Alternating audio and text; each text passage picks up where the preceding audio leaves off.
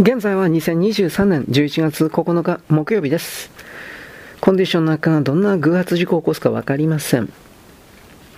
それは大統領も考えていたことだった彼は、ホワイトハウスの地下9階の特別シェルターの中にある赤いスイッチのことを考えた。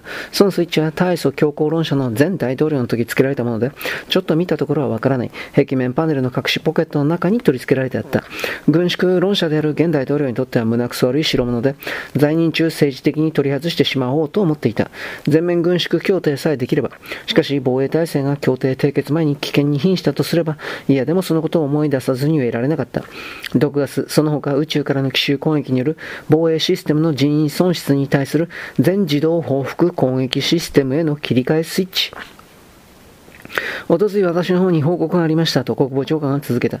アラスカのある重要なレーダー基地で、1週間に勤務員23名が既得状態に陥って、4名が死亡しました。実質的にその基地は機能停止しています。こんな状態があらゆる方面で恐ろしいスピードで広がりつつあります。予備役収集も民間の蔓延状態を考えれば間もなく限度に達します。ここは一つぜひ緊急措置を取っていただかないと。と、倒産議長がだいぶ脅迫したそうだね、と財務長官が言った。その脅迫もおとついからやんでるよ。国防長官が苦笑した。とうとう、倒産議長自身が寝込んじまったんだ。世界各国の状態はどうなんだろうと大統領は言った。国務長官が寝込んでしまってからどうも正確な情報がつかめない。新聞の外伝もこの頃は調子がおかしい。私の知ってる限りでは、チベット風は全世界を制圧してますね、と財務長官は言った。特にひどい状態に陥りつつあるところは、東南アジア、インド、中近東です。これは発生地に近いから、他の地域より最盛期に達するのが早いでしょうね。それに次ぐのが中国本土を含む極東地域、それからアフリカが海沿部から奥地へ向かって、今は蝕まれつつある最中です。ヨーロッパはアメリカとほとんど同じ状態です。ロシアもヨーロッパからと黒海カスピ海方面からとアジアの沿海州、ウランバートル地方と司法から侵入を受けています。中南米はようやく激しくなりだしたところですから見てごらんなさい。うんとひどいことになります。オーストラリアは10年ほど前のアジア風の時はあそこの防御作戦は完璧だったが、今度はそうはいかなかったようです。ニュージーランドとほとんど同時に都市部と奥地と両方で発生しています。マウリの一種族が全滅したそうです。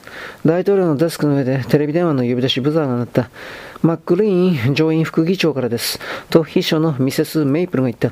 大統領はスイッチを入れた。白髪また頭のマックリーン副議長はブラウン管に移った途端に激しく咳き込んだ。ジョージと大統領は言った。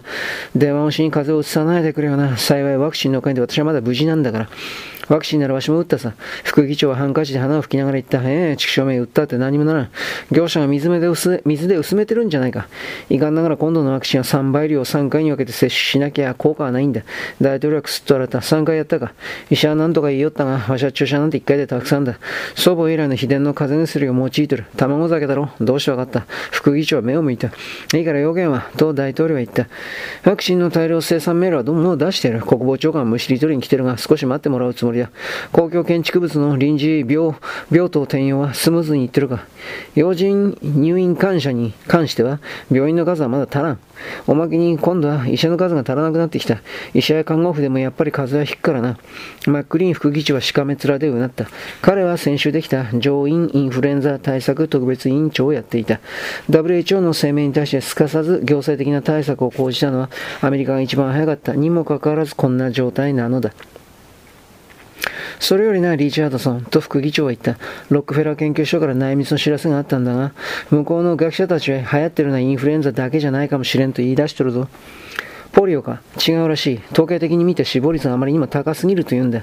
すでに罹患、罹病者の死亡率は20%の大台を超えとる。しかしこれと同時にまだかかってないやつ、かかってもとても死ぬところまでいかないやつまで死んでいて、そっちの方の死亡率も馬鹿にならんと言ってるんだ。大統領は眉を潜めた。どういうことだ今度の数は、クループ性の悪性肺炎を起こしやすいとは聞いていたが、それだけではないらしいと学者や医者たちは言い出しとる。心臓麻痺症状がやたら増え出しているのを見ると、どうやらチベット風邪に隠れてもう一つの全く新しい伝染病がその時テレビ電話の横の緊急電話が鳴った。ジョージすまないがその話は後で聞かせてくれ。緊急電話だ。テレビ電話を切ってかかってきた電話を耳に当てると大統領の表情はみるみる険しくなった。なんだってそんなバカなことが許せるか。と大統領は怒鳴った。すぐ州知事を呼びたまえ。今いなければ帰ったらすぐそんなことは絶対に許さんと秘書に言え。場合によれば軍隊出動させるとな。ガチャリと電話を叩きつけると大統領は苦虫をかみつぶしそうに言った。アラバマで黒人の暴動が起こりかけてる。なぜ？財務長官。州政府がワクチン接種の差別をしたと言うんだ。州兵が出動して保健所の前から黒人を追っ払って発砲した。絶対量が足らないんですよ、と国防長が言った。かといって黒人を差別することは許さん。大統領、党の財務長官は冷静な口調で言った。どうやらもう一段処置を進めなくてはならんようだね。ああ、と大統領は長官の顔をじっと見た。国防長官はすぐ党産副議長を呼んでくれたまえ。もし来られたら党産本部議長にも出席してもらいたい。場合によっては戒厳令も。陸軍最近戦特別部隊は戦時貿易作戦の特殊訓練もしてるんじゃないかね。財務長官は国防長官に言った。攻撃するばかりではなく、された場合の戦略も考えてあるんだろう。だが、それを発動すると大げさなことになるよ。国防長官は言った。大統領特別命令がなければそれに患者の強制的隔離を始めるとなると、また電話がけたたましくなり始める。中央重報局長官からの直通電話で、大統領は恐ろしいものを見つめるようにそれを一別してやおら取り上げた。私だ、リチャードソンだよ。大統領の顔色はみるみる青ざめた。本当か、ソ連大使館の動きや、面会謝絶ヨーロッパは？二人の要人は息を飲んで大統領の顔を見つめた。わかった。引き続き確かめてみてくれ。もし本当だったら。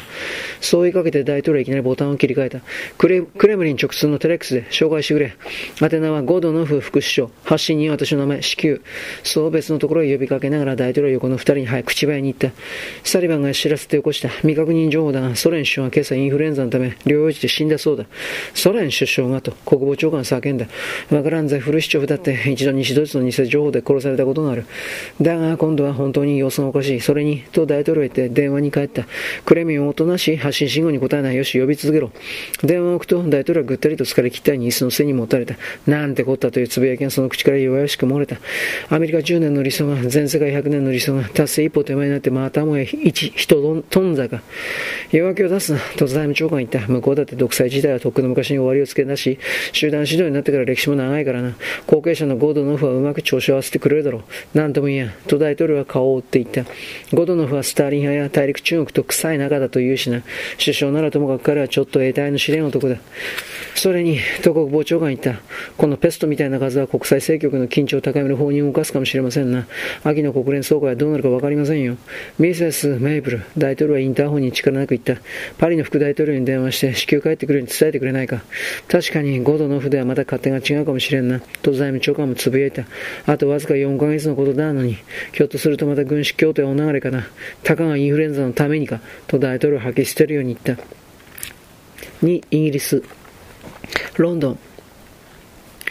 陸軍省の一室に、ひょろ長い痩せこけた老人と小太りの中年の男が座っていた。垂れ下がった髭を生やした老人の方は黒い上着に島のズボン、黒い帽子をかぶってコウモリ傘を持った典型的な英国型紳士。中年男の方は緩いカラーにネクタイを緩く締めて、ちょっと赤じみたシャツにツイードの服。老人の方は英国陸軍再建戦研究所所長のアーサー・イー・リンドネル教。もう一人は P5 と呼ばれる新設特別研究部の部長ジェームズ・ランドン博士。ドアが開いて、滑腹のいい陸軍大臣の苦労人形が封鎖ながらこう男を連れて入ってくる。スタンリー・グレイ少佐と大臣はこう男を紹介する。リンドネル教とランドン博士だ。グレイ少佐は陸軍情報局所属で例のカール・スキー教授のことであなたたちに尋ねたいことがあると言っている。グレイ少佐と呼ばれたコートは、コートは名の通り上から下まで灰色ずくめの服装だった。左手をちょっと隠すような身振りをするがよく見ると中指の先が少し欠けている。自殺したグレゴール・カールスキー教授のことですが、グレイは抑揚のない声ですぐ喋り出した。彼のことならもう何回も話した。リンドネル所長が気難しげに言う。彼は休暇中、ブライトのブライトンの義理の姉の家で自殺した。休暇は彼が非常に精神的に疲労して、神経が参りかけているらしいとランドンから報告があったので、わしが許可した。自殺もそのためだろう。前にも似たような例が2つばかりある。その前の2つの場合も遺書はありませんでしたが、1人は意味不明の若造のたわごとみたいなことを書き散らして死んだ。一人は夜中に酔っ払ってわしの自宅へ電話をかけてきてこう言った。リンドネル、俺は今から自分のドタマをぶち抜くぜ。リンドネル教は苦い顔をした。自殺する人間は気違いだ。そいつも人で気違いになっとったろう。アメリカの百姓みたいな汚い言葉で散々わしに毒づけよった。さあもつけずに。わしはだから言ってやったよ。家はピーターやりたければ早くやりなさい。大臣は苦いような、おかしいような顔をして横を向いた。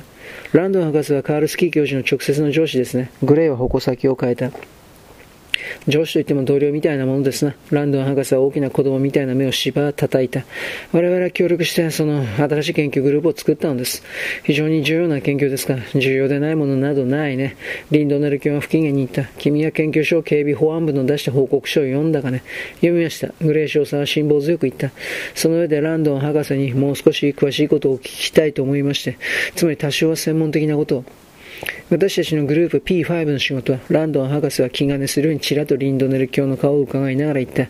重要といえば重要、危険といえば危険です。なぜなら我々の仕事は、海のものとも山のものともわからない何万種類という病原体の中から、全く新しい効果のあるものを見つけ出す、いや作り出すことだからです。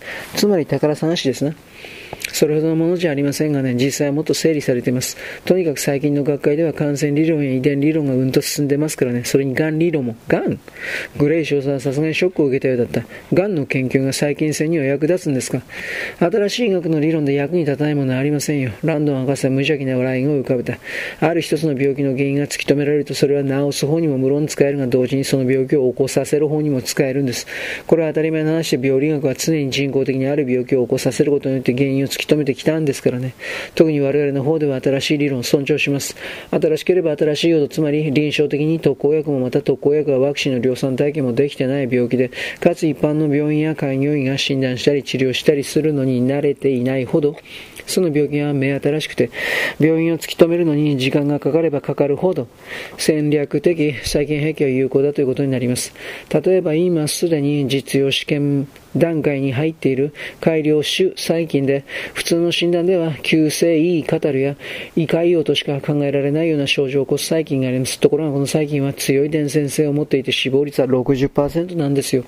しかし、がん研究がね、グレイ少佐は重ねてため息をついた。世界中が人類最後の不治の病気としてがんの治療方法に発見に血眼になってるのに、まあ、完全軍縮が実現したら我々の研究の研究成果も大いにその方面に役に立つでしょうな。ランドン博士は愉快そうに言った。ところが今の状態じゃまだそうはいきません。あなたたちのおかげですよ。我々の研究は一切必中の日、つまり軍事機密ですから。現に非常に効率のいいがん治療の方法を発見しているんですが、これは軍の研究の目的から離れた副次的発見ですし、新種細菌兵器の極めて重要な特質と絡んでくるんで全然発表できないんです。まあ国防のためだから仕方ありませんが。がんの研究がどんな生物生物学作戦に役立つのかね、今度は興味を持ったらしい大臣が口を挟んだ。ここまでよろしく。ごきげんよう。